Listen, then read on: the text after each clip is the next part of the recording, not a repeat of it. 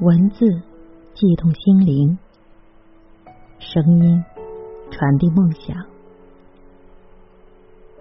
月光浮语网络电台，与您一起倾听世界的声音。亲爱的耳朵们，您现在收听到的是月光浮语网络电台，我是红。红的声音是不是？似曾相识。今天与您分享的文章是：想要爱情持久，不折腾才是王道。作者：陈若愚。耳朵们在收听节目的同时，请记得关注我们的电台。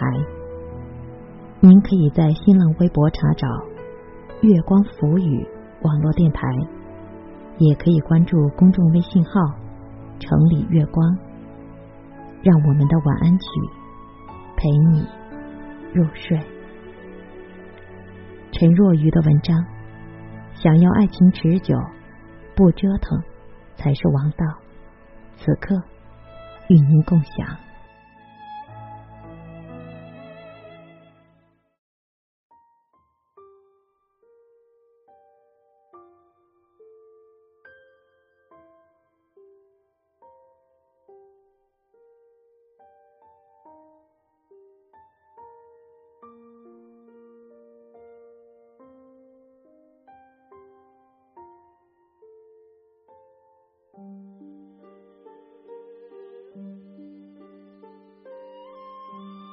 于韶珍喜欢裴元，是因为一块肉。高二的暑假，他从合肥去六安的外婆家，因为吃素的外婆，而整整一个星期没有尝过荤腥。于韶珍连哄带骗，带着外婆去吃夜市的大排档，结果点的。也都是清一色的蔬菜。周五客人太多，他跟外婆吃到一半时，店家拉着裴元跟他们拼桌。他看起来很清瘦，但胃口挺好，点的全是大肉。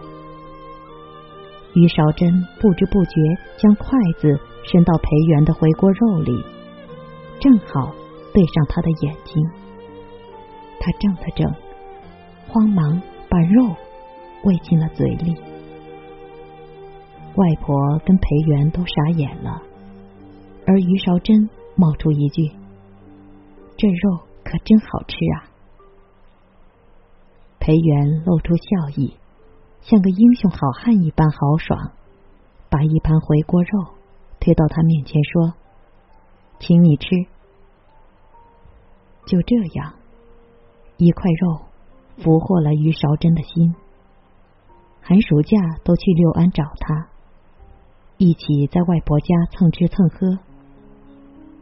高考结束后，就跟他去了南京的同一所大学。他们名正言顺的恋爱，敞开肚皮的吃肉，生活好像夏天傍晚的霞光，温暖而欢畅。于韶真以为他会这样靠着裴元的肩，托着腮帮子，剔着牙过完一生，但裴元没有给他一个一条道走到黑的机会。他支支吾吾的说要走，他假装潇洒的挥手，三年的恋情也开始风雨飘摇。裴元去了台北做交换生，于韶珍后悔了，蒙在被子里掉的眼泪都有一股六安瓜片的苦味。大半夜，他跑到阳台上去打电话，想让他留下来，可对方的电话已显示无法接通。裴元刚去台北的时候，于韶珍。有想过一同去，但交换生名额已满，他只能眼睁睁看着裴元跟一个姑娘一起去。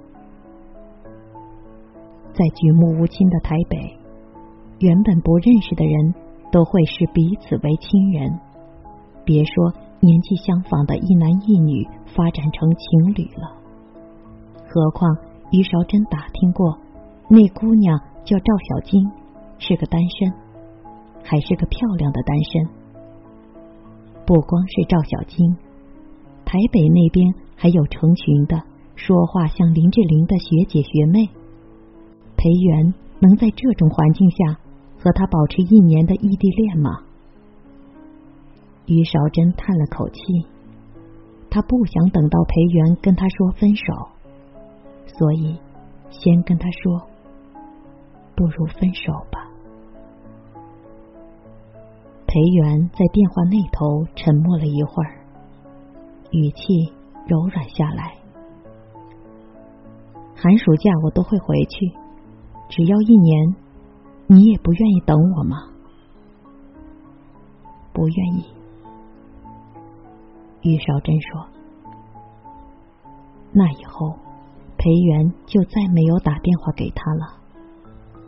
其实他不是不愿意等，别说一年、三年都可以，只是他怕一心一意的等，却等不到属于他的裴元了。”二十来岁的男人，既控制不住自己的好奇心，也不以寂寞为荣。他爱上一起去的赵小晶或者其他的女生，都无可厚非。于韶珍本以为聪明一回，先说分手，没想到他的心不如他的嘴洒脱，不仅没能忘了裴元。还把自己彻底搭了进去。寒假匆匆跑回六安，每天都在裴元家的楼下溜达，死缠烂打，拉着外婆一起去大排档吃饭，但每次都以失望告终。外婆看出他的心思，见他不好意思打裴元的手机，就神通广大的。弄到了裴元家的座机号码，于韶珍装成普通同学打电话过去，接电话的是他妈妈。他说裴元寒假留在台北没有回来。于少珍的心咯噔，从高空坠落，觉得自己就是作死的典范。那时他才忽然明白。原来爱情并没有生于忧患、死于安乐这一说。有时候，安乐才是爱情最持久的灵药，不折腾才是王道。一年后，从台北回来的人只有赵小晶。于韶珍有意无意跟他在食堂。或者奶茶店偶遇，装作好奇的样子问他在台北的生活，最后扯到裴元身上。于韶珍以为赵小晶会说裴元在台北交了可爱的台湾女友或者其他国家的妹子，所以才没回来。这样的话虽然会让他难受，但也会庆幸自己。先提分手，好歹没有像个傻子一样等他。可是赵小金说，他跟裴元不在一个校区，过去之后很少联系，只在大陆交换生的聚会上见过他。他不太喜欢跟女生讲话，连他都不太搭理。回来之前才听说，他打算申请。延期一年，被于韶珍当了一年假想敌的赵小晶告诉他，裴元压根就没有跟他见过几次面，这比裴元申请延期一年回来还要让他崩溃。如果裴元在台北有了女朋友，他会对自己说：“瞧，我就知道他会移情别恋。”可现在呢，他什么也不能说，只悔不当初的掉眼泪，打碎了牙往肚子里咽。有时候做梦，梦见裴元红着眼眶醒来，想骂自己一句“大傻瓜”。这个暑假，于韶珍知道裴元回了六安，却不敢去了。外婆打电话给他，他说要去旅游，趁大学毕业以前好好玩一玩。但是在暑假结束前的一周，于韶珍还是去了一趟六安，因为外婆突发脑积水。外婆手术那天，于韶珍在医院走廊里遇见裴元。他因为踢球脚趾骨折，一年没见，他竟然变得更加挺拔。细密的汗从他的发际线流下来。他先说了一句俗气的“好久不见”。是啊，好久不见。裴元的口吻稀疏平常，他却红了眼眶。加上外婆住院，本就有些难过，两人只随口寒暄几句，问了问彼此的情况。走之前，裴元说：“希望外婆赶快好起来。”他以为他会怪他，或者从他的眼里。捕捉到一丝重逢的惊喜，然而这一切都没有。这就意味着，他对他来说变成了一个再普通不过的人。外婆的手术还算成功，于韶珍在六安照料到暑假最后一天才走。临走那天，于韶珍鼓起勇气拨通裴元的电话，两人约在初见的大排档吃饭。他别有用心的点了一份回锅肉，饭还没吃完，他想说的话也没说出口，他就接到电话走了。他走了两步，又转过身对他说：“再见。”而于韶珍又一次假装洒脱，下巴都快笑脱臼了，手也快挥断了。看他一步步消失在他的视线，这以后于韶珍再也没有裴元的消息了。他在台湾的手机，他知道，但没打过。跟他一起申请的情侣空间。因为系统升级而不见了。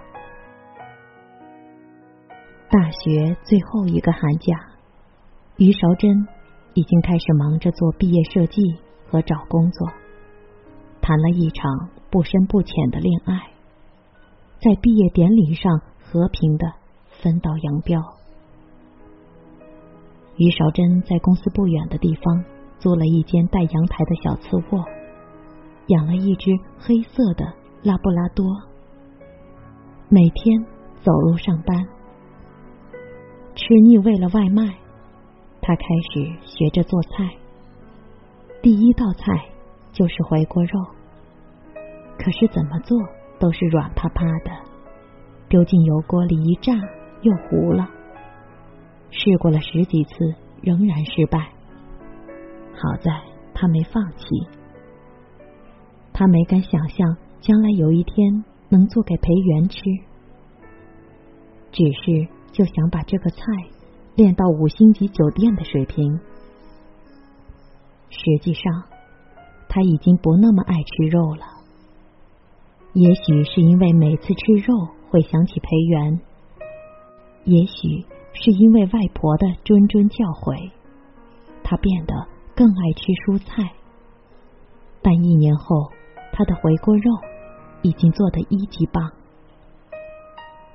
老室友因为嫁人搬走了。新来的室友是个刚刚毕业的小伙子，有个简单的名字叫丁朗，笑起来清清爽爽。他夸于韶珍的回锅肉比正宗川菜馆的还好吃。于韶珍忽然觉得跟裴元的故事已经遥远的像上辈子的事了。他把跟裴元的往事娓娓道出。丁朗听完后再也不说要吃回锅肉了。去年夏天，于韶珍在深更半夜接到外婆病重的电话，眼泪掉得猝不及防。走出房门的时候，被卧室和客厅间的小台阶绊倒。丁朗从卧室里跑出来时。只见他慌忙的捡拾散落一地的东西，脸上挂满了眼泪。丁朗租了辆车，连夜送于韶珍去六安。一路上，他只哭，不发出一丁点声音。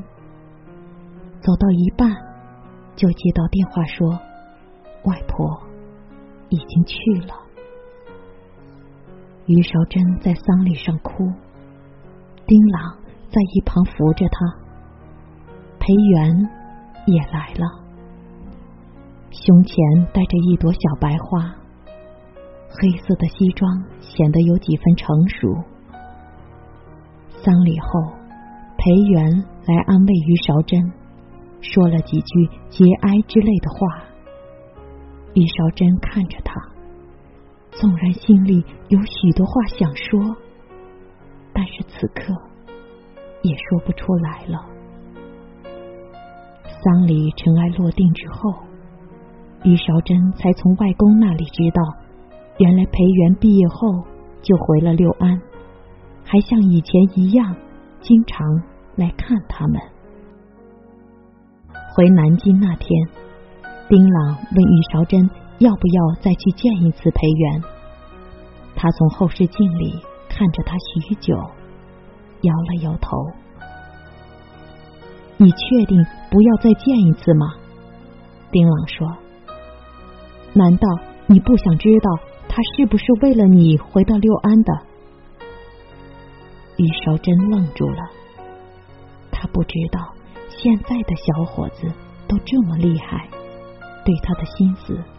了如指掌，也奇怪，他竟然劝他去见裴元，因为他再迟钝也知道丁朗对他有意思，而一个对他有意思的人，竟然要撮合他和前任，这到底是出于爱，还是考验，亦或是佯装大度呢？我只是不希望你又错过。一个人错过两次，就真的回不来了。二十三岁的丁朗说这句话的时候，眼里仍旧有满满的爱意。于少珍为此觉得羞耻。当年若自己也有这一份大度，也许。他就不会失去裴元了。今年秋天的时候，于韶珍在恒隆广场遇见裴元，他向他打招呼，对他说：“好久不见。”两人在附近的咖啡店里小坐，坐在对面的裴元身上带着不再熟悉的气味，水果茶。咕嘟咕嘟烧着，也许是分开太久，于韶珍也变得坦然。他问他为什么会留在六安，裴元笑了笑说：“因为他喜欢六安这种小城。”那为什么当初要去台北做交换生？小时候就很想去一次台湾。所有的回答都跟他没有半点关系。于韶珍本以为自己会很难过，可不知道为什么，只觉得松了口气。傍晚，裴元要赶回六安，于韶珍目送他离开，也目送那些年的爱恨情仇像风一样远去。于韶珍回到小公寓时，丁朗正带着围裙在厨房里学做菜。虽然乌烟瘴气，但闻起来很安稳。他知道他做的是清蒸鲈鱼，因为他说他的人生里不应该只有回锅肉，还应该有别的菜，比如清蒸鲈鱼，营养又健康。没刺，还好吃。他伸了个懒腰，走进去问道：“小伙子，什么时候开饭？”